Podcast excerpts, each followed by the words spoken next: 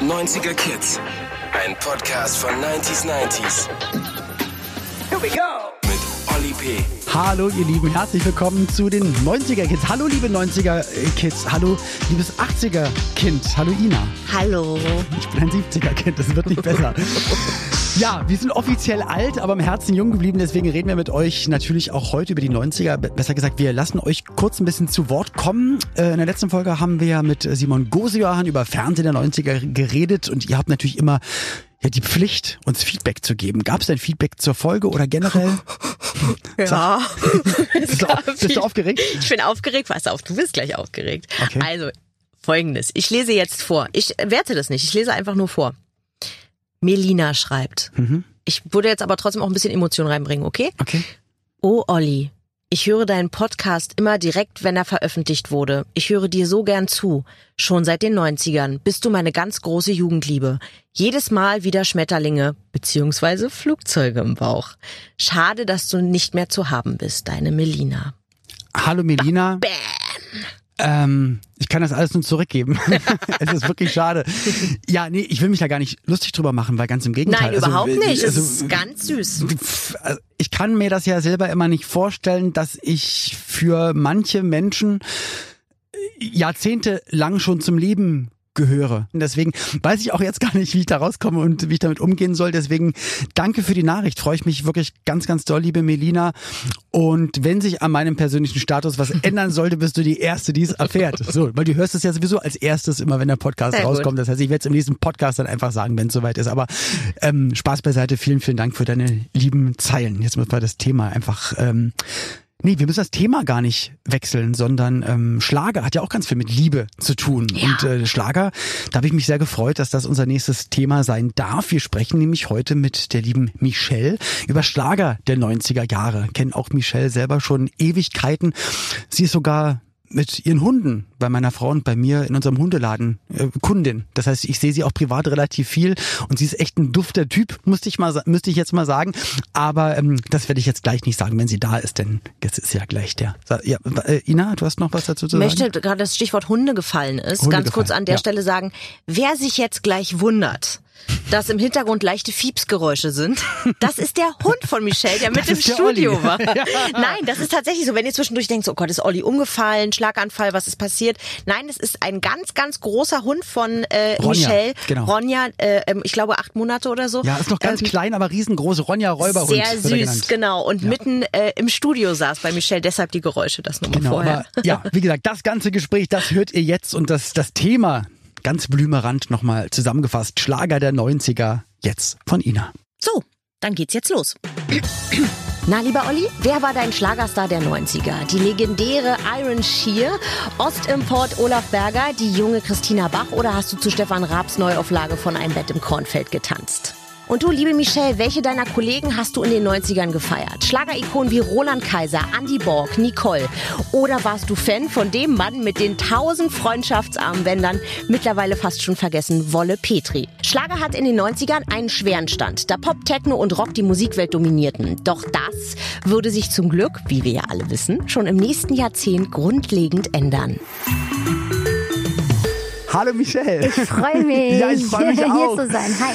Ach man, wir haben es ja gerade gehört. Ähm, es geht um die Schlager der 90er Jahre und das ist für mich ein riesengroßes Thema, weil ähm, da war ich Fan einfach. Also damals war ich nur Fan, jetzt darf ich da auch arbeiten und du warst aber mittendrin. Erzähl doch mal, was sind so die ersten Sachen, die dir in den Kopf kommen, wenn du an Schlager in den 90ern denkst? Also die Schlager waren in den 90er tatsächlich wirklich anders als heute. Ähm, aber ich, ich weiß genau, was du meinst, wenn du sagst, heute bist du mittendrin. Ich war ja davor auch Fan und äh, stand dann in den 90ern plötzlich mittendrin und ähm, habe mir das aber immer alles ganz anders vorgestellt. Ähm, Erzähl mal, wie, wie hast du es dir vorgestellt? Also ich finde, in den 90ern ging es ja so sehr viel um heile Weltmusik. Ja, der Schlager war wirklich noch Schlager und es gab auch noch Volksmusik und Volksmusik war auch noch Volksmusik und ein Schlager-Act hätte niemals irgendwie zu sexy sein dürfen und oh, um Gottes Willen auch niemals tätowiert. Es war extrem konservativ Stimmt. und es durfte einfach nur diese Schublade auch bedient werden und es wurde ganz klar getrennt. Nein, das ist Volksmusik und das ist Schlager. Aber da, Ähm, da hat man sich dann wahrscheinlich so Schritt für Schritt immer so rangetraut. Ich meine, Du hast es gemacht. Ich weiß noch bei Flori Silbereisen, da ging es dann irgendwann mal darum, jetzt hat er kein Hemd unterm Sakko, sondern ein T-Shirt. Ja. Jetzt hat er die Sakkoärmel sogar ein bisschen nach oben gezogen und in der nächsten Sendung auf einmal hatte er ein Tattoo und es wurde diskutiert. Darf er ein Tattoo haben, wo du dir so denkst, hä? Kann doch jeder Mensch so rumlaufen, wie, wie er will. Richtig, richtig. Aber in den 90ern war es einfach noch ein anderes Thema. Da war auch ähm, Outings von, von Interpreten, das war auch nicht normal. Heutzutage ist es gar kein Problem, ein Glück. Aber damals haben so viele sich einfach nicht getraut, viele Dinge Also zu machen. es ging schon los, dass man zum Beispiel, ich hatte einen Song, der hieß damals Prinz Eisenherz, zweite Single, Mhm. ähm, und da war eine E-Gitarre drin. Und Geht der. Ra Nein, alle, die Radiosender haben sich geweigert, diese Nummer zu spielen, weil die sagen, Schlager und E-Gitarre, nein, das geht nicht. Und da mussten wir ein Glockenspiel einbauen. Ich wollte dich gerade fragen, wa- was für ein Oh Instrument darf es denn bitte sein? Das durfte Eine es dann sein. Trompete vielleicht, ein Oh, Keyboard Genau, also alles, was halt ja. echt, was halt Schlager war. Du warst in dieser fucking Schublade drinne und man musste diese auch so bedienen und das war einfach schade. Und das hat sich natürlich total geändert. Ähm, die Menschen, äh, die Künstler, vor allen Dingen auch die Künstler, die dürfen einfach heute so sein, wie sie sein wollen. Ähm, ich meine, Der es Schlager ist ja auch ist jetzt immer eine ein Mensch. bunte Box. Du Ja. hast von, ähm, was da alles jetzt mittlerweile ein Glück reinzählen darf. Da äh, darf Santiano eigentlich so als Seemann-Rock dabei sein. Äh, Alles. Es, es darf auch Ben Zucker. Äh, du hast, du hast Boygroups, du hast äh, hausige Musik, klubbige Musik. Du hast auch noch den traditionellen Schlager, der natürlich auch nicht fehlen Ja. darf. Also ja. da ist von, von links bis rechts ist eigentlich die ganze Bandbreite am Start. Heute gibt's nur noch deutsche Musik und das finde ich einfach toll, weil im Endeffekt ist es ja egal, ob jetzt einer Ob Pop Schlager oder oder Pop, Schlager, ja, ja, genau. genau. Und ich glaube einfach Musik äh, bewegt und Musik äh, bringt weiter und Musik ist das, was das Herz bewegt und ähm, im Endeffekt machen wir alle das Gleiche. Wir wir machen Menschen glücklich und ähm, in welcher Art und Weise das das ist völlig egal. Also deswegen das hat sich Gott sei Dank geändert. Und, und ich, ja, das stimmt, das hat sich geändert, weil ich weiß, wir beide saßen mal ähm, für eine bestimmte Tournee bei einer Pressekonferenz und da kam so eine Frage, ähm, ja jetzt mittlerweile Schlager ist ja jetzt ganz anders ähm, und ich habe gesagt, nee, Schlager ist eigentlich, ähm, was die Power betrifft, eigentlich also es war nie weg gewesen. Und man sagt ja bei den 90ern, da mussten sich die Acts dann auch immer so rechtfertigen und so. Aber ich glaube, dass es genauso ähm, also dass es eine riesen Fanbase gab für Schlager, aber es gab halt nicht YouTube, äh, Facebook, ähm, also Schlagerfans konnten sich untereinander nicht so connecten und Schlager wurde dann halt, sage ich mal, eher so in den Medien, äh, Privatfernsehen und auch Privatradio dann eher despektierlich behandelt und man hat halt so seine Späße drüber gemacht, obwohl es wahnsinnig erfolgreich war. Ich meine, trotzdem in den 90ern gab es wahnsinnig erfolgreiche Schlagerstars, die auch Millionen von Platten verkauft haben. Ne? Ja, aber es also- wurde einfach nur öffentlich anders wahrgenommen, weil sich die Leute drüber mokiert haben. Es wurde öffentlich einfach auch anders behandelt. Ja. Also ich weiß noch damals, ähm, aber ich weiß jetzt ehrlich gesagt gar nicht mehr, ob das in den 90er waren, wo ich meinen ersten Echo bekommen habe. Mhm. Und ich, ich habe den ersten Echo bekommen und die Leute, die, das war noch in so einer Zeit, wo eben auch der Schlager sehr verpönt war. Mhm. Alle haben Schlager gehört, aber keiner hat sich getraut zu sagen, ich höre Schlager. Keiner kannte sie ja, aber jeder sang mit. Und ich stand da oben und die haben mich ausgebuht. Wie bitte? Ja, weil ich eine Schlagersängerin war, die, ein, die den Echo bekommen hat. Und dann habe ich ja eine Laudatio gehalten, die sich gewaschen hat. Ich habe die wirklich alle, ähm, wie ich eben auch bin. Ich trage mein Herz immer auf der Zunge und habe das auch laut gemacht, dass ich das respektlos finde und dass ähm, wir alle eins machen. Wir machen alle Musik und ähm, dass, äh, dass es völlig unwichtig ist, ähm, welche ja, das ist ja Art auch von total Musik. Ungezogen und, und gerade beim Echo, da sitzt die Branche, die alle aneinander verdienen. Ich habe damals gesagt, Mhm. ähm, auch bei Flugzeugen im Bauch, ob das, ob man jetzt das Schlager nennt oder Pop, das war deutschsprachige Musik, der, Mhm. die wahnsinnig erfolgreich war. Und ich habe immer gesagt, seid doch froh, dass die Plattenfirmen auch Mainstream Erfolg haben, weil damit verdienen die nämlich das Geld, was die manchmal in Acts investieren, die halt dann vielleicht ein bisschen alternative sind und sich vielleicht nicht rechnen. Ne? Also Ja, das ist stimmt. das eine geht auch ohne das andere gar nicht. Aber es gab tatsächlich auch Künstler, die das sich dann geschämt haben dafür, dass sie sagen mussten, ich singe Schlager.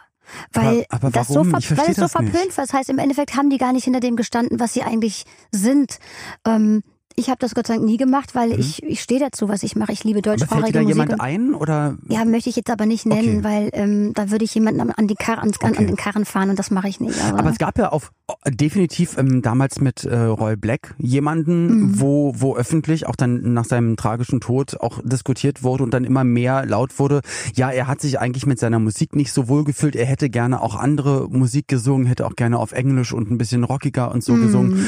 Und das ist so, das ist so total schade, weil ich denke mir, du kannst ja auch beides machen eigentlich. Du kannst ja auch so ich mag, im schlimmsten Fall kannst du sagen, so, ich mache einmal das, was für meine Fans authentisch ist, die Musik, mit der ich auch meine Miete zahlen kann, mhm. die trotzdem Spaß macht, aber hab nebenher noch so ein, so ein kleines Herzprojekt, wo ich italienische Arien singe. Kannst ja machen, was du willst. Also aber ich glaube, zu diesem Zeitpunkt war das einfach nicht möglich. Nicht man so konnte sich ja hm. noch nicht mal als Mensch outen. Ja.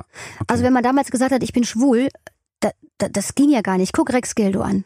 Das war auch ein Best, das beste Beispiel. Der ist daran zugrunde ja. gegangen, weil er sich, weil er nie, nie sich selbst sein durfte. Er hat immer den, ja, er war immer der schicke, tolle und hat tolle Musik gesungen. Alle haben sich erfreut an ihm, aber er war als Mensch tot unglücklich. Es hätte niemals einen Zeitpunkt gegeben, wo er hätte sich, wo er sich hätte outen können als, mhm. äh, als Mensch outen können für das, was er ist. Das ist heute anders und das ist äh, gut und anders ist sowieso gut. Anders ist gut, ja. Anders ähm, ist mega. Da wollte ich, da, da wollte ich, äh, da wollte ich dich sowieso drauf ansprechen, aber dann machen wir es jetzt. Ich hätte es ein bisschen später gemacht. Anders ist gut ist dein neues Album. Ja, ähm, ja. Hast du in Berlin, hattest du mir glaube ich erzählt, aufgenommen mhm. in der in der Hauptstadt, in einer sehr bunten Stadt. Und ja, das ist ja, ja, eigentlich auch dann deine Aussage, dass das eigentlich alles, also es darf ruhig bunt sein, es darf verschieden sein, es darf anders sein. Es darf einfach richtig sein. Es gibt ja kein Falsch für mich und ich glaube, dass jeder Mensch so wie er ist einfach richtig ist. Und deswegen, also auch gerade zu den 90ern, das ist einfach ähm, ein Thema, was ich ähm, nie begreifen konnte, weil einfach jeder Mensch richtig ist, ganz egal mhm. welche Musikrichtung oder welche Farbe oder ob er dick, dünn, groß, klein, blond, äh, schwarzhaarig ist oder sonst irgendwas Schnurrbart. ist, schwul, lesbisch, äh, sonst irgendwas auf irgendwas steht. Ähm, jeder Mensch ist ja anders und anders ist immer richtig und anders ist gut. Das ist einfach die Aussage auch, die das Album beinhaltet. Ähm, Gerade heutzutage ist es wieder eine gute Message, weil ähm, du hattest das Gefühl, dass eigentlich eine, eine Zeit lang es war alles in Bewegung, es wurde alles bunter, es wurde alles akzeptierter.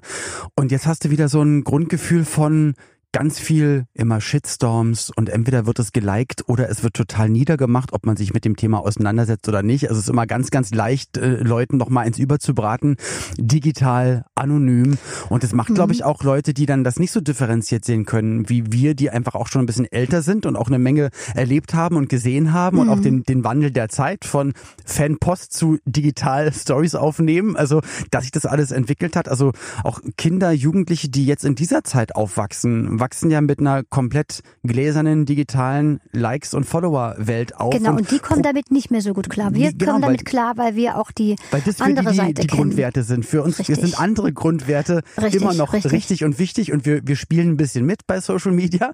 Aber wenn nicht, ist es ja. nicht so schlimm. Aber für die ist das sozusagen jetzt der Inhalt. In den 90ern war das definitiv alles ein bisschen anders. Und was du erzählt hattest mit Rex Gildo zum Beispiel, eine Bekannte von meinen Eltern, die war damals seine Fanclubleiterin.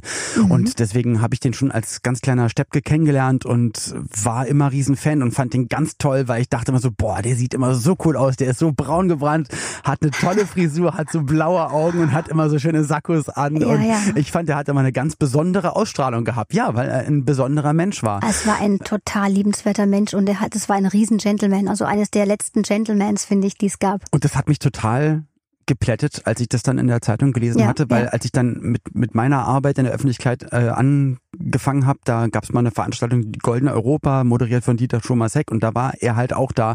Und da musste ich ihm das alles erzählen. Ich so, du, ich kenne dich schon, ich war so klein. Und die, die Ute, so die hat doch deinen Fanclub gemacht und so. Und er so, ja, stimmt, das ist ja cool. Und das war für mich so ein toller Moment. Ja. Und halt nicht lange danach äh, schlägt die Zeitung auf und dann, ja, dann ist er, mhm. hat er das Leben nicht mehr ertragen. Und das, mhm. das, das ist schlimm, dass halt die 90er noch nicht so offen waren. Ja. Obwohl so, so viel also in den 90ern, guck mal, Mauerfall, ähm, das Land wächst zusammen, mhm. technische Revolution, die CD kommt, das Internet kommt, ganz viel Musik, ganz viel bunt, aber das an dieser Stelle so, also was Sexualität betrifft, dass das da noch so ein bisschen hinterher. Aber guck mal, wenn ich daran denke, das war ja schon auch lange her, als es Elvis Presley noch gab, ja, mhm. und der den hübsch Hüftschwung gemacht hat, was da eine Katastrophe war und der hat nur seinen Arsch bewegt. Ja, Ey, nur so ein bisschen und da haben die Sender schon gesagt, äh, schwenkt mal hoch, zeigt genau. mal nicht seine Hüfte. Nicht den Jugendlichen zeigen, ne? Das ist verboten. Und seine Haare sind viel zu lang. So, Überleg so dir das mal. Haare ja, hatte, ja, wie weit wir wachsen mussten in den Jahren, um heute an diesem Punkt sein zu können, dass wir sagen können, alles ist gut und jeder ist richtig genauso, wer ist. Das, das, guck mal, also noch nicht mal Hüftschwung durfte man machen, ohne dass es irgendwie schlimm war und irgendwie anrüchig war und deswegen sich zu outen als schwul oder lesbisch oder was auch immer, das war Boah, also ich kann. Und ich, ich finde es überhaupt, jetzt wo wir gerade darüber reden, ich finde es sogar komisch, dass man jetzt sagen muss, man muss sich outen. Die kannst du auch einfach leben, wie du willst. Du musst dich ja gar nicht rechtfertigen. Nein, weil ich finde, ja das Sexuelle geht ja sowieso kein Menschen genau, was an. Was also deswegen, eigentlich. ja klar, mit wem ich jetzt in die Kiste steige, das, ob ich das schwul oder lesbisch mache oder wie auch immer, ja. Warum muss das immer das zum geht Thema dann gemacht die werden? zwei oder je nachdem, wie viele Leute beteiligt sind, genau die an. Genau, halt sechs oder nicht. sieben. Nein, Scherz. nee, ja, krass, ey. Aber ja. du hast jetzt gerade Elvis gesagt. Ich glaube, der allererste Teenie-Star auf der Welt war Frank Sinatra. Elvis, der, der größte ähm, aller, äh, aller Zeiten. King of alles. Äh, ja, King, King of wirklich alles. Ich habe gerade nochmal eine Dokumentation über ihn gesehen. Das ist wirklich der absolute Wahnsinn. Das war aber auch so ein sensibler Mensch, ne? Total sensibel, mhm. na klar. Und, ähm, und natürlich viel gearbeitet. Und du hast natürlich auch deine Schlagerwelt erstmal als Fan beobachtet und hast du dann irgendwann gesagt, ich würde da gern irgendwie mitmachen. Also erzähl mal, wie hast du als, als Teenager Schlager erlebt? Wer war denn da so dein Idol und wie bist du denn da reingekommen?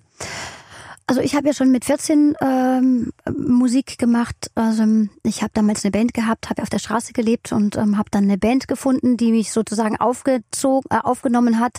Ich habe dort Kindermädchen gemacht und ähm, die haben im Keller unten immer geprobt und dann ist irgendwann die ähm, Sängerin ausgefallen und ich habe das immer wirklich sehr intensiv beobachtet und dann habe ich, ich würde mal gerne einspringen und dann bin ich da eingesprungen und seitdem bin ich dann eigentlich damit mit denen jedes Wochenende in den Kneipen rumgezogen. Was war für Musik? Naja, was so halt so Bands machen, so Bangles und so Top 40, äh, also das was genau in den alles, Charts was dann war, eben genau, was dann halt so nachgespielt ja. wurde und ähm, dann bin ich halt irgendwann von Studio zu Studio gelaufen und habe eben gewusst, dass das mein Ding ist und dass es das, das ist das ist, was ich machen möchte und äh, habe das dann auch gemacht und ich habe mir dann immer die Hitparaden angeguckt tatsächlich mhm. und habe mir immer gesagt, irgendwann treffe ich euch, irgendwann treffe ich euch. ähm, habe das auch gemacht. Also das war für mich, wie gesagt, aber es war für mich so eine heile Welt. Es war für mich so eine Vorstellung, die aber natürlich gar nicht so existierte, weil es ja tatsächlich Menschen sind, die dahinter stecken.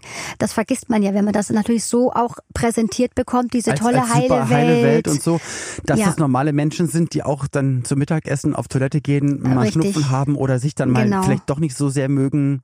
Ja, dass sie denkt. auch weinen, lachen, auch Schwächen haben vor ja. allen Dingen, dass es Menschen sind, die Aber einfach trotzdem finde ich Schlager oder fand ich trotzdem Schlager gut und finde es immer noch schön, wie auch Schlagersendungen präsentiert werden, weil ich finde trotzdem, es gibt so viel Mist auf der Welt. Ich finde es gut, dass ähm, Schlagersongs inhaltlich mittlerweile auch mal Themen ansprechen dürfen, um den Leuten zu zeigen, nee, es ist halt nicht alles heil und ähm, glaub mhm. an dich und sei wie du sein möchtest. Also das gab es ja, ja, früher ja. auch nicht so. Früher war eher immer so, äh, ja, so relativ viel Amore und Rumschnackseln und so. Ja, Aber ja. jetzt halt auch immer so ein bisschen zwischenmenschliche Sachen und ein bisschen äh, Echte kritischere Sachen, Sachen, die aus dem Leben sind einfach. Und ich glaube, genau. dass, dass sich die Menschen genau damit identifizieren.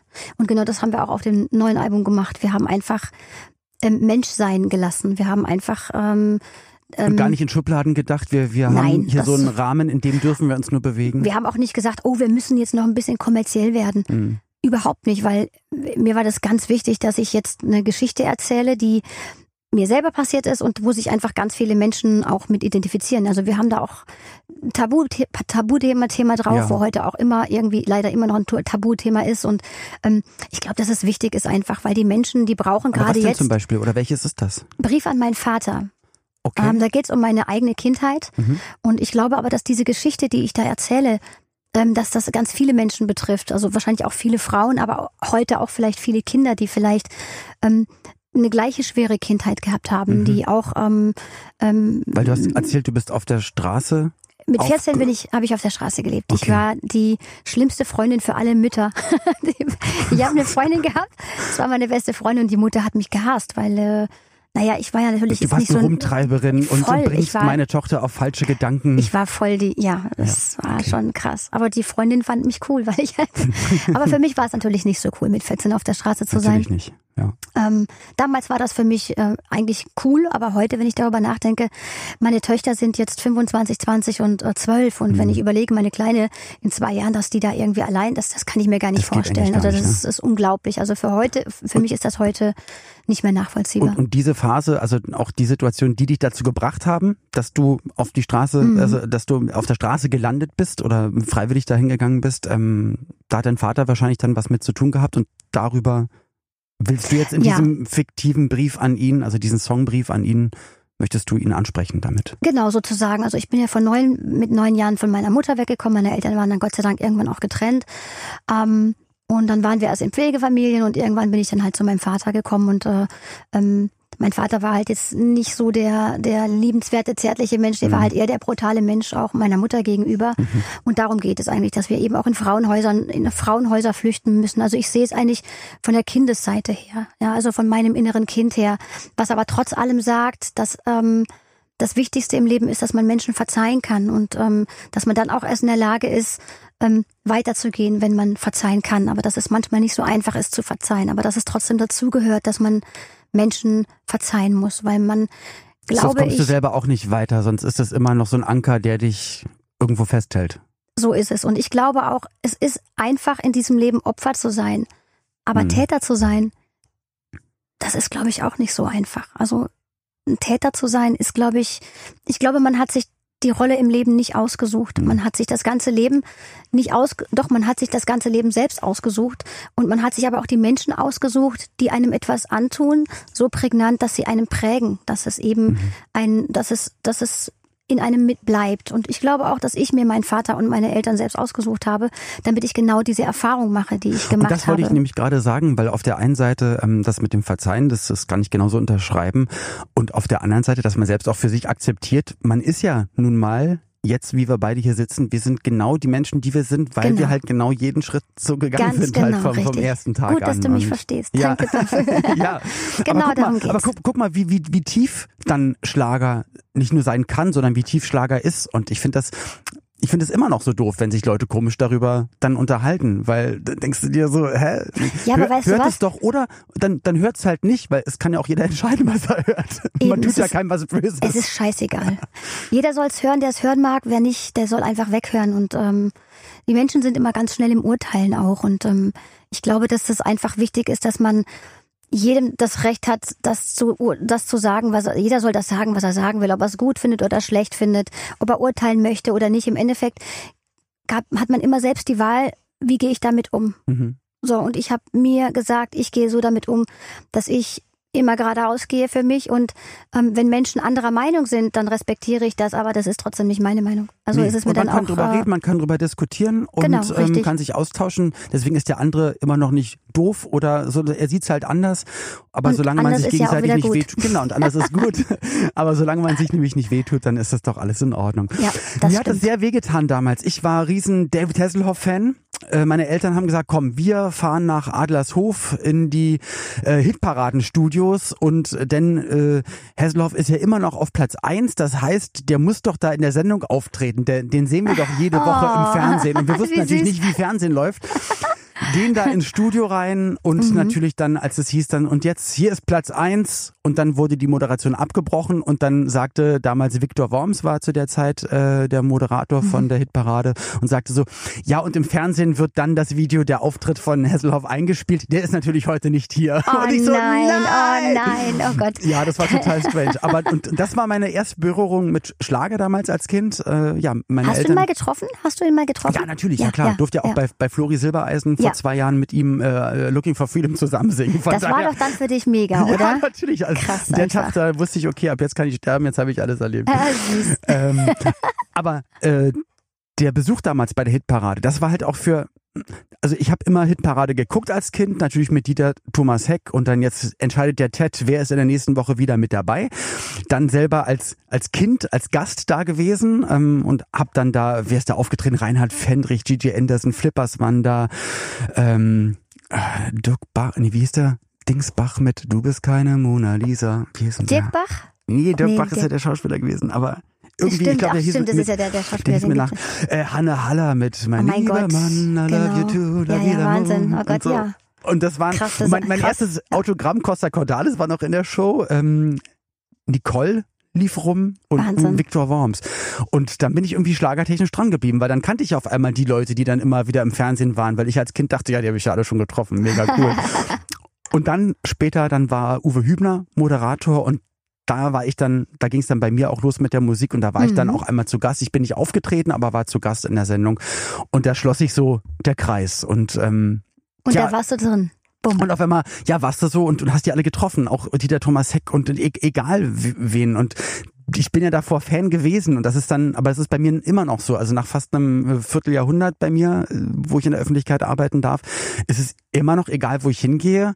Natürlich viele aktuelle oder junge Kollegen, die kenne ich ja dann auch erst seit ein, zwei Jahren, aber du triffst immer wieder dann auf welche, wo du oder, oder zum, oder Andy Borg zum Beispiel, was für eine Flitzpiepe, was für ein lustiger Typ, das ist immer unglaublich. Noch, immer wieder und den kenne ich halt und stolpert immer wieder stolpert aus Absicht. immer wieder. und immer wieder muss man lachen. Ja, natürlich. Und Ja, dann, das ja. sind es aber auch so, so feine Typen, und wo ich dann immer so denke, das gibt's doch nicht. Und jetzt, jetzt stehe ich hier neben dem. Das hätte ich mir doch damals niemals geträumt. Mhm. Ja. Wer waren denn deine Idole? Du hast mit 14, äh, also du hast relativ früh angefangen mit der Musik. Ihr habt Top 40 gespielt. Mhm. Was war denn der Schritt in den 90ern bei dir dann in Richtung Schlager? Gab es jemanden, wo du gesagt hast, ich würde gerne in die Richtung gehen oder würde gerne so klingen oder Also für mich war das? Mhm. immer klar, dass ich Schlager singen will. Immer schon. Also ich habe nie darüber nachgedacht, dass ich was anderes machen möchte. Weil das kam für mich nur in Frage und das war da, wo ich mich wohlgefühlt habe und das war für mich immer ganz klar. Ich habe auch selber gar nichts anderes gehört. Aber ich fand natürlich Marianne Rosenberg. Nino De Angelo. Das Oh war ja, so großartig. jenseits von Ja, Eden ja. und diese ganze Boah. Fliegergeschichte Ja. und das war so ein geiler Typ. Also ich fand, das war so, ähm, ja, also als Frau kann ich natürlich sagen, wollte ich nie sein wie jemand, aber ich habe natürlich gedacht, da will ich hinkommen. Da Mhm. möchte ich sein. Und das war so Marianne Rosenberg. Fand ich halt stimmlich, konnte man die gut nachsingen und so. Mhm. Das fand ich schon echt ziemlich cool. Ja. Und was und die war waren denn- auch Kult irgendwie. Und dann kam ja auch Ro Rosenstolz kam auch noch, die fand ich auch mega. Äh, die kamen dann damals auch zur Hitparade. Bei Uwe Hübner waren die dann dabei. Also was das ich war cool, so. was ich dann auch wieder cool finde, weil die wurden ja sowohl im Popradio gespielt als auch dann im Schlagerradio. Die haben das, die haben die so ein bisschen die, die, Tür Brücke. aufgemacht. Krass, so, ja. ja, genau. Und waren sich halt nicht dann zu, zu schade dafür und zu sagen, nee, nee, wir sind nur Pop. Weil am Ende, Richtig. du kannst, du kannst ja das, also ich, ich höre ganz viel Pop, wo ich sage, naja, eigentlich ist es Schlager oder ganz viel Schlager, wo ich so denke, aber eigentlich ist es, äh, kann, kannst du genauso Pop dahinter schreiben, aber Ja. am Ende, du musst auch gar nichts dahinter schreiben. Es ist ja Eben, eigentlich es ist einfach Musik Ja. und Feierabend. Genau. Ich muss mal kurz meinen Hund hier freilassen, sorry. Okay. ähm, was war der erste Schritt? Ich meine, du hast dann bei der Band gesungen, aber zu einem Plattenvertrag und du stehst auf einmal hinter dem Mikrofon und Fernsehkameras sind auf dich gerichtet. Mhm. Das geht ja dann auch nicht von heute auf morgen. Ich habe dann äh, gemerkt, dass die Leute das toll finden, wenn ich singe. Und mir hat es natürlich riesen Spaß gemacht. Meine Stimme war halt immer anders irgendwie. Man hat mir das auch immer gesagt. Ich wusste jetzt nicht, ob ich das jetzt gut finde oder schlecht finde. Aber ich fand es auf jeden Fall auffällig und dachte, hey, der liebe Gott hat mir was geschenkt, damit muss ich irgendwas machen. Und ich bin damals im Schwarzwald, da komme ich ja her, von Studio zu Studio gelaufen mit so einer Kassette. Da gab es ja noch Kassetten. Ja. Äh, und da ähm, war ähm, von Flashdance, von diesem Film, dieses What a Feeling Ja. drauf. Und ähm, das habe ich als Halbplayback da irgendwie drauf gehabt und bin dann von Studio zu Studio gelaufen, habe gesagt, so hört mich an und äh, ich möchte gerne Sängerin werden. Ähm, ich möchte jetzt, dass ihr mit, mir das aufnehmt. Und Und solange bis dann irgendwann mal einer gesagt hat, hey, ich glaube, das kann was werden. also eigentlich wollten viele was machen, nur Ah, okay. die wollten alle vorher Sex mit mir haben. Okay, Dann habe ich immer gesagt, das möchte ich nicht, ich werde es auch so schaffen und wir sehen uns noch. Ja. Und einer, der hat dann äh, das auch gemacht, ohne diese, dieses äh, irgendwie Was auch noch zu Aussage, wollen. Das ist ja. Ja, aber das ist ja so, wir brauchen eine erotische Beziehung zu unseren Künstlern. Also die haben alle irgendwas Oh erzählt Gott, und das war für also mich ganz furchtbar und da war ich schon mal geschockt. eklige Ja, Geschichte. aber ich dachte, ey, vielleicht ist es normal, aber mit mir nicht. Hm. Und dann habe ich ähm, einen gefunden und der hat mir einen Song geschrieben. Und ich habe dann eine Ver äh, Veranstaltung bekommen, weil das eben der äh, ähm, Freund von, von einem war vom, ähm, vom, vom Südwestfunk, darf ich das sagen? ja, klar. Okay, vom Südwestfunk. Ähm, und ähm, die hatten eine Veranstaltung damals in Herischried im Schwarzwald und da war eben war ich dann eben dabei unter Tanja auch noch, noch gar nicht unter Ja, Michelle. Und da war eben auch Christina Bach dabei, Rocco Granata war dabei, Ah, okay. ähm, ähm, ich glaube Ricky Shane war noch dabei, ähm, also ich weiß gar nicht mehr, wer alles noch, aber Christina Bach war dabei und die hat mich gehört und die hat mich dann äh, sozusagen unter ihre Fittiche genommen, hat mir ihre Karte gegeben und hat gesagt, so melde dich mal bei mir, ähm, du hast eine tolle Stimme und dann machen wir einen Termin aus beim Jean Frankfurter im, im Studio und ich habe mich natürlich nicht gemeldet, weil ich dachte, nein, wenn, dann muss sie sich bei mir melden. ja, das hat sie dann auch getan und ich habe dann eine Woche später einen Termin gehabt im, ähm, im Studio bei Jean Frankfurter, der mir dann den ersten Song geschrieben hat und heute Nacht will ich tanzen. Ähm, ich bin in die Hitparade mit dem Song gekommen und habe direkt die äh, Platz eins gemacht und damit war ich da drin. Es ging also wirklich schnubbeldibubbel. Ja, aber wie, ich find's ja toll, Verrückt. also das fügt sich dann irgendwann irgendwie und dann sollte das auch einfach so sein. Ja, ja. Und von Christina Bach, das habe ich von vielen gehört, dass dass sie viele motiviert hat und gesagt Ja, hat, ja. hey, dich finde ich gut oder ich glaube an deine Stimme oder ich glaube, ich, ich hätte einen guten Song für dich oder Mhm. so, möchte ich, möchte ich gern mal wissen, wie vielen sie halt auch zu dem den Schritt Sprung äh, ähm, verholfen hat. mhm, Ja, also ich glaube, sie hat da schon einige unter ihre Fittiche genommen und hat da auch einige einige gestützt. Das kann sie auch sehr gut und Ja. ähm, das Und hat auch wirklich auch, toll Sie hat auch relativ erfolgreiche Nummern geschrieben. ja, kann man so sagen. Also für alle, die, genau, für alle, die es nicht so ganz auf dem Schirm haben, sie hat halt unter anderem auch atemlos ja, ja, geschrieben. ja, ja. Mal richtig. eben so. Das Mal ist schon ziemlich krass. ja, ja. Mit was für Leuten hast du auf der Bühne gestanden, wo, ich meine, okay, bei mir, ich hatte, hatte es erzählt, das ist jetzt nicht so Schlager, aber für mich ja doch Schlager, weil David Hasselhoff ist eigentlich Schlager. Der, er hatte ähm, ähnliche äh, Beats und Sounds wie Tony Christie, äh, produziert Voll. von, äh, von Olle äh, Jack White, der ja dann auch wieder federführend für, für viel Schlager war in Deutschland. Also eigentlich war das Schlager auf, auf Englisch, so. Ich finde, Ähm, bin ich voll deiner Meinung. Und, und ja. mit, mit dem dann da zu stehen oder wirklich, oder auch Semino Rossi. Ich, ich mag es ja, wenn ich Leute treffe und dann merke, Mann, ey, die sind ja echt witzig oder so sympathisch und die Mhm. sind, oder Roland Kaiser, da komme ich immer noch nicht drüber hinweg. Ähm, ich, den habe ich mal, habe ich mein, mein vorletztes Album aufgenommen und in dem Studio, wo ich war, stand der auf einmal in der Küche und hat sich einen Kaffee gemacht. so, oh mein Gott, was ist denn hier los? Und er so, ach, das freut mich aber, dich kennenzulernen. Ich so, nein, das muss ich zu dir sagen, das gibt's doch gar nicht. Wieso bist du so freundlich? Und das war, das war, ich habe das, also ich habe auch in der Schlagerwelt einfach so viele schöne Momente erlebt, auch, auch, dass wir uns kennengelernt haben und einfach so einen freundschaftlichen Austausch Mhm. haben. Und das hatte ich, muss ich sagen, hatte ich äh, in der Popwelt nicht so oft als Okay. Gefühl. Also Mhm. finde ich, finde ich ganz, ganz toll. Was waren für dich so, ich will jetzt gar nicht sagen Idole, aber Leute, die du aus dem Fernsehen kanntest oder von CDs oder von Kassetten oder Schallplatten früher kanntest, mit denen du dann mal in der Show warst oder vielleicht sogar zusammen gesungen hast, wo du sagst, boah, krass, das hätte ich mir, hätte ich das meinem Ich, 14-jährigen Ich noch auf der Ja, Straße ja, ja, lebend äh, ja. erzählt, der hätte mit dem Kopf geschüttelt. Also bei mir war natürlich Matthias Reim, ganz klar. Mit dem habe ich ja dann nicht nur gesungen, Mhm. Wir haben auch ein Kind zusammen.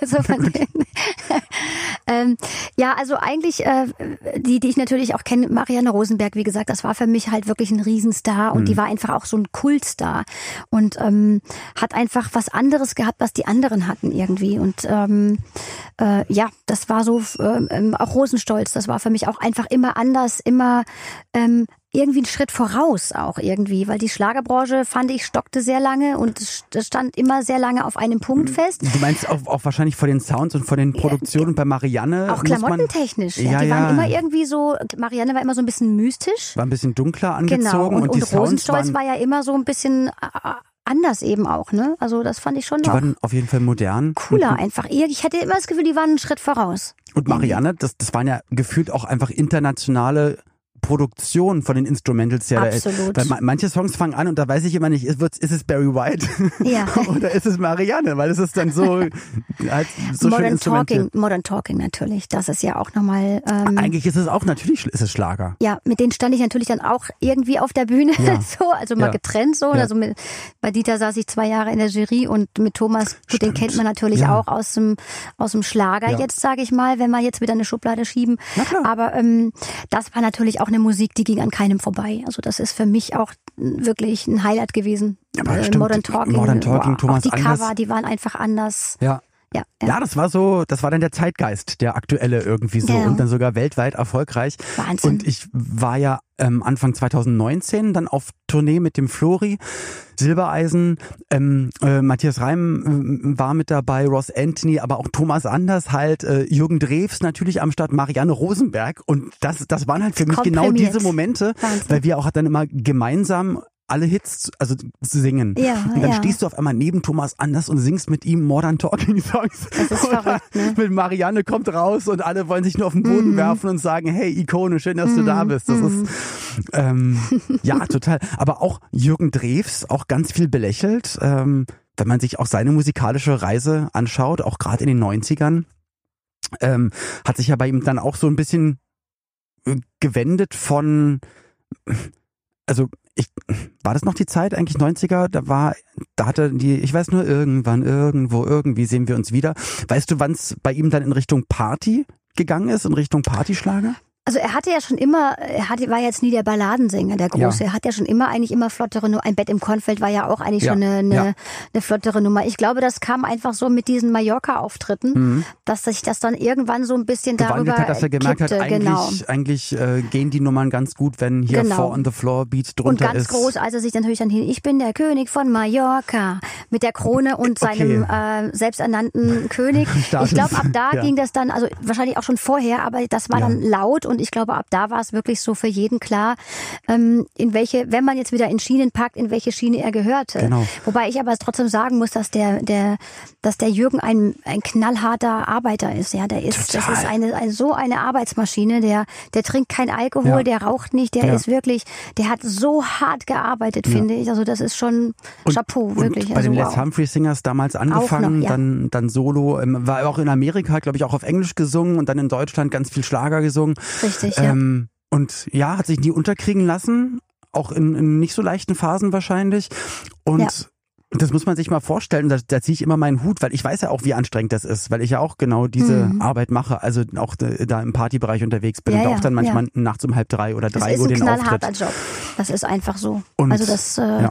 alle die sagen, ach, das ist immer Tralala und die machen immer nur Tralala und das ist, also Nee, und du bringst wirklich, ja auch so, es ist ein und du bringst trotzdem Job. so viel Stimmung und Freude für die Richtig, Leute. du Und ich find's immer so toll beim Schlager, ähm, e- egal dann in, in welcher Schlagerschublade du gerade unterwegs bist, du stehst auf einer Bühne und machst Musik, wo du meistens in, in Augen guckst, die lächeln, die vielleicht eine Träne haben, weil sie sich an eine tolle Zeit erinnern. Ja. Ähm, du wächst der Emotionen und es ist halt nicht, wer ist hier der Coolste und nicht aggressiv, sondern halt genau das Gegenteil. Und deswegen Du ist es doch bewegst. eigentlich total, ja. Und das ist der schönste Job, den wir haben können. Wir bewegen und wir, wir, wir geben Energien äh, weg von uns, die da ankommen und die Menschen berühren. Und das, was für einen geileren Job kann man haben im Endeffekt, ja, um Menschen auch zu heilen. Ich glaube auch, dass Musik heilt und dass Musik ähm, ähm, Das ist ja, Ja, oft, Fans sagen dir bestimmt oder an, bei, bei vielen Künstlern sagen Fans, hey, ich wollte noch mal sagen, ich war dann und dann in einer ganz, ganz schwierigen Phase ja, und, hast dein, dein. Song ja, und und das genau. Album oder deine Sicht auf die Dinge hat mir total geholfen. Absolut. Und da kann man selber gar nicht mit umgehen, weil man sagt, ja, ich habe es im Studio aufgenommen und das sind drei Minuten 30 und Ja. ich trete damit tausendmal auf. Aber für vielleicht den einen Menschen Es war ist Heilung. ist, war es die Heilung und dann ist das doch großartig. Perfekt. ne? Ja, absolut. Heutzutage kann man sich alles streamen, man kann im Internet äh, sich Musik anhören. In den 90ern war das noch ein bisschen anders. Wie ist man denn damals an Schlager gekommen? Gab es denn radiotechnisch eine Vielfalt für Schlager in den 90ern oder war, gab es wenig Radiosender? Weil das habe ich nicht so auf dem Schirm. Ähm, Also äh, es gab natürlich nur ein paar Schlager, die gespielt wurden. Ob das jetzt Nino de Angelo ist, also die Mhm. Howard ganz großen. äh, Roland Kaiser? Richtig, Ja? die wurden gespielt und dann war es natürlich so, dass wir, wenn die im Radio gespielt wurden, einen Kassettenrekorder hatten und wehe, der Moderator hat am Ende das ja. Lied nicht irgendwie bis zu Ende spielen lassen, sondern er hat dann irgendwie noch dazwischen gequatscht, wenn man auf Aufnahme gedrückt hat, Ja. um das Lied aufzunehmen. Oder man hat eben Platten gekauft oder eben auch Kassetten gekauft mit dann den Schlagerhits genau, aber drauf. wie kam man denn dann damals da drauf? Ich meine, Übers Radio oder über die Hitparade. Das war ja die einzige Sendung, die es gab. Darauf wollte ich Irgendwann- nämlich hinaus, weil das Fernsehen, also das Fernsehen hat ja ein Glück auch an Schlager geglaubt und es gab damals ja schon relativ viele Sendungen, die auch Schlager präsentiert haben, aber Ja, ja. eigentlich so die Nummer eins war so die die Hitparade, Die weil da haben sich die Hitparade. Schlageracts gemessen Richtig. und ich glaube in den 90ern auch noch Musik teils liegt in der Luft gab's noch. Mhm. Ich, das war auch noch in den 90ern. Da hat die, Dieter Thomas Heck hat das moderiert. Ich glaube, das war auch noch in den 90ern. Ähm, und es wurde auch viel live gesungen. Ja, bei der Hitparade war ja sowieso Ja. alles live. Ne? Und ähm, da wurde halt immer dann äh, Nummer eins und Nummer zwei und Nummer drei festgelegt. Das fand ich immer total doof, dass es immer bewertet wurde. Aber ähm, gut, das war halt die Hitparade. Aber voll krass, auf einmal steht man so in Konkurrenz, weil eigentlich soll ja Musik Voll. gar keine Ranglisten Nein, äh, die beherrschen. Schlagerpa Schlagerparade gab's noch. Mhm. Die hatte dann, also damals äh, Jens Riewer moderiert und danach, glaube ich, Jürgen Drews sogar. Ach wirklich? Ja, okay. die Schlagerparade. Wenn mich jetzt nicht alles täuscht, wenn ich jetzt nichts Falsches sage, wisst ihr es besser. Keine Ahnung. Ich glaube, dass es Jürgen Drews auch mal moderiert hat, die Schlagerparade. Die war in Baden-Baden, die gibt's aber, die gab's dann zuallererst nicht mehr und dann wurde auch sogar irgendwann die Hitparade in Berlin abgeschnitten. Genau, dann war irgendwann vorbei. Ich glaube, das war wirklich vorbei. Ende der 90er, Anfang der 2000er. Dann, dann war dann Was irgendwann Sense. Vorbei, vorbei. Wie war es in den 90ern für dich, dann live auf der Bühne zu stehen? Du bist erst in, in kleinen äh, Bars und Kneipen aufgetreten und dann ging das auf einmal in die Hitparade. Und Mittlerweile kannst du ja dann deine, deinen Fans bei Social Media deine Musikvideos direkt schicken. Du bist voll direkt im Kontakt und ja. vor, vor der ersten Tournee, man weiß ja nicht, kommen die jetzt alle oder kommt da vielleicht ja, ja, keiner? Wie, wie, hat sich das dann angefühlt? Also ich habe mir da eigentlich nie Gedanken drüber gemacht, weil mhm. ähm, ich sage immer, wer kommt, der kommt, wer nicht kommt, der kommt nicht. Ähm, ich glaube, es ist wichtig, dass man einfach dieses Portal auch jetzt echt nutzt dafür. Mhm. Das gibt es nun mal. Trotzdem bin ich auch traurig, dass es natürlich die CD immer weniger gibt, dass die Leute die CD nicht mehr so richtig kaufen. Aber das liegt halt daran, weil wir wahrscheinlich irgendwie noch ein bisschen altmodisch sind. Ja, ähm, und weil es natürlich günstiger ist, dann einmal im Monat 10 oder 20 Euro zu zahlen für einen Streamingdienst und du hast alle Musik der Welt grenzenlos. Aber für mich war das auch in den 90ern, ich ich war so stolz, ähm, entweder dann die Schallplatte vom Interpreten oder die CD zu haben, das Booklet anzugucken, alles durchzulesen, was ja, geschrieben Michael wurde. Michael Jackson äh, ja. Äh, Platten, ich ja. meine, boah, mega, das war großartig. Und natürlich, und da musste, musste sich auch der Künstler oder die Plattenfirma auch dementsprechend Mühe geben, dass halt die CD ansprechend aussah, dass das Cover äh, schön aussah und man hat Grußworte noch reingeschrieben an die Fans und ja, jetzt gibt's so für 79 Cent den Song. Stream ihn jetzt. genau. So, das ist sehr persönlich. Und was wir damals auch noch gemacht haben, die Künstler haben sich auch, ich meine, die bemühen sich natürlich heute immer noch, die lassen sich alles Mögliche einfallen, aber man hat zum Beispiel noch die, ähm, äh, die ganzen Ver Verkäufer der, ähm, der ähm, der Plattengeschäfte mhm. hat man besucht. Okay. Man hat also sozusagen eine, ähm, eine Reise gemacht, wo du praktisch die ganzen Händler, eine Händlerreise, mhm. du hast die ganzen Händler, die die Alben, die die äh, Platten eingekauft haben, okay. genau, und warst mit denen allen essen zusammen, um halt da irgendwie auch nochmal so ein bisschen zu rufen, dass die dann vielleicht doch nochmal, vielleicht auch tausend Alben mehr so abnehmen. toll bist und ja, dass sie dir halt dein Album in den, in das, dass sie das da reinstellen. Und nicht irgendwie Ganz genau, genau. Das macht man heute alles nicht mehr, weil es alles nur gestreamt wird und dann bist du selber verantwortlich dafür. Und auch weil es ja viel kurzfristiger ist. Eigentlich ja. gab es ja damals äh, gefühlt halt nicht 100 Sender, sondern ein bisschen weniger. Das heißt, wenn ein Projekt funktioniert hat, dann wusste man, okay, das ist jetzt für die nächsten Monate, wahrscheinlich sogar auch Jahre. Jetzt kannst du manchmal froh sein, dass du dann nach 14 Tagen noch gerade im Trend bist oder, ja, oder halt nicht. Das, das ist, aber was du es ist natürlich auch so viel Musik auf dem Markt, ne? Das ist schon ja, Wahnsinn. Ne? Was ja aber auch wieder gut ist, weil ja, können auch viele kreativ mit Musik umgehen. Aber in den 90ern, also bestimmt 80er und auf jeden Fall 90er, weil ich weiß noch, ähm, meine Eltern waren damals um die Ecke, wo wir gewohnt haben, immer in so einem Restaurant, Kneipe, haben sich mit Nachbarn getroffen und da stand eine Musikbox. Und da hat mir, glaube ich, ich weiß gar nicht, ob ich das eine Jukebox genau, ob, ob ich die Geschichte weiß von Mike Krüger oder ob das, ähm, ob das, ah, wir hatten es, oder Bernhard Brink, dass die auch gesagt haben, ich habe auch damals richtig viel Geld gemacht mit Platten, die sich, also dass meine Platten auch in Jukeboxen waren. Äh, mhm. Gab es das damals? Also kannst du dich noch daran erinnern? Weil also da kann ich mich nicht mehr so richtig dran erinnern. Ich okay. glaube, das ist so für mich, da war das wahrscheinlich gerade so ein bisschen am Ende. Okay. Ähm, wir haben aber so eine Jukebox immer ähm, bekommen, wenn man gewonnen hat in der Schlagerparade. Da gab es die in klein sozusagen als Radio. Ach schön. Ja. Hast du noch? Nee, die habe ich nicht mehr, die habe ich verschenkt. Heute ärgere ich mich darüber, weil die waren echt süß. Ja. In den 90ern gab es noch ganz viele Preisverleihungen. Da gab es äh, Goldene Europa, Goldene Stummgabel, äh, Echo. Ähm, Echo, den gibt's ja erst seit zwei Jahren nicht mehr, nicht mehr mein genau. Gott. Ja. Wo stehen deine Preise, deine goldenen Die Sachen? stehen so immer, ich habe ein Regal, wo die alle drin stehen. Mhm. Ähm, zu Hause, wobei ich nicht so ein Fan bin, dass die Sachen zu Hause stehen, weil ich eigentlich Michelle überhaupt nicht zu Hause habe. weil mir das eigentlich wichtig ist, äh, dass ähm, mein Zuhause mein Mensch. Zuhause ist. Genau, genau ja, ja. ja. Aber es ist natürlich auch ein Teil von deinem Leben, deswegen hat es auch einen Platz Die haben einen Schrank, verdient. aber da ist dann auch eine Schiebetür davor. Okay. Ich habe sie nicht in der Glasvitrine stehen, ah, ganz okay. stolz oder so. Das, das bin ich nicht so. Also ich, ich weiß jeden Preis zu schätzen, aber ich möchte das nicht zu Hause aufstellen, weil aber ich schön, dass das find, da gehört da nicht hin nee. irgendwie für mich. Weil meine sind bei meinen Eltern. Mein Vater hat, glaube ja. ich, ein paar bei, bei sich oben im, im, genau, im Arbeitszimmer Meine oder so. Weil für, weil für ihn ist es dann, dann schön, das so zu sehen und das, das akzeptiere ich dann auch so. Aber auch wenn ich zu Hause Besuch bekomme, ich käme mir komisch vor, wenn ich dann sage, hey, und übrigens, das sind die Auszeichnungen da bist du wirklich eines der wenigen, die das machen. Okay. Ich glaube, wir haben sehr viele Künstler auch in dieser Branche. Kann ja jeder für sich so machen, absolut, wie er will, absolut, aber ja. ich finde das schön, dass man sagt, ja, das ist, das ist mein Job. Andere hängen sich ja auch nicht ihre Arbeitsklamotten oder den Helm an die Wand und sagen, hey, das ist Na, wer weiß. kann, kann natürlich auch sein. Mann, ey, Michelle, es ja. hat mir total Spaß gemacht. Sind wir schon wieder und, ähm, fertig? wir sind schon wieder fertig. Michelle, ich freue mich ganz, ganz doll auf dein Album. Anders ist gut. Ähm, und das ist eigentlich die beste Aussage, die man so treffen kann. Und ich glaube, wahrscheinlich gehört dann leider für den einen oder anderen auch ein bisschen Lebenserfahrung dazu, um das dann irgendwann mal zu erkennen und dann auch so auszudrücken. Also Lebenserfahrung ist, ist was Gutes auf jeden Fall. Auf jeden Fall, egal was das Leben mit sich brachte. Es kommt immer alles dazu. Und was ist ein Leben langweilig, wenn es immer nur geradeaus geht? Ohne Höhe keine Tiefe, keine, ohne Tiefe keine Höhe. Das ist einfach, die Sonne geht auf und ohne Sonnenaufgang gibt es keinen Sonnenuntergang. Das gehört einfach zusammen, das gehört zum Leben. Ja, und das sind doch die schönsten Worte, um unser Gespräch zu beenden. Vielen, vielen Dank, dass du hier warst. Uns hat mir sehr viel Spaß gemacht. Mir danke, auch. Michelle. Danke. Schade, dass schon vorbei ist. Tut mir leid. Tja, das war Michelle, Ina. Das war, fand, fand ich sehr unterhaltsam, aber auch tief und an einer ehrlich. Stelle auch äh, ehrlich, äh, erschreckend ja. ehrlich sogar. Ja, das ist natürlich schon, also ich meine, die Zeiten haben sich natürlich ein bisschen geändert. Die Probleme haben Frauen immer noch, ne? Also Stichwort äh, MeToo und äh, keine Ahnung was.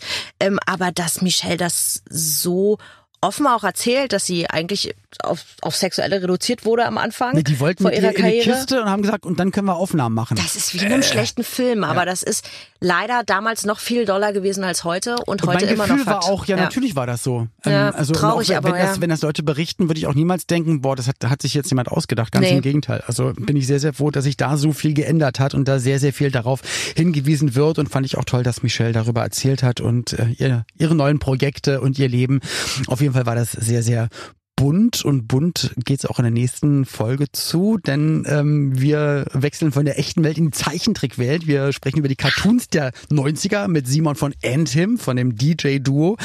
Ähm, wenn ihr jetzt ganz schnell seid, dann könnt ihr uns noch äh, Anregungen für die nächste Folge schreiben und zwar in unserer App. Einfach, wenn ihr sagt, Mensch, ihr müsst unbedingt über, na gut, Simpsons werden wir wahrscheinlich drüber reden, aber vielleicht Ich haben wir, ja, aber vielleicht haben wir die ein oder andere Zeichentrickserie, auf die wir nicht kommen. Also haut's einfach rein in die ähm, in die Nachricht und wir lesen uns das dann durch. Feedback wie immer könnt ihr da auch reinhauen und ja, ich freue mich wie gesagt nächste Woche nicht nur auf euch liebe 90er Kids, auf die liebe Ina, sondern auch auf Simon von Anthem. Bis dann bleibt gesund, passt auf euch auf und ja, alles Gute. Ja. Tschüss. Tschüss. Tschüss. Nee, du sagst immer Ciao Kakao. Ciao Kakao. Wichtig auch geschrieben S-C-H-A-U. Schau Kakao. Ciao Kakao. 90er Kids. Ein Podcast von 90s 90s. Der Radiowelt für alle Musikstyles der 90er. In der App und im Web. 90s90s.de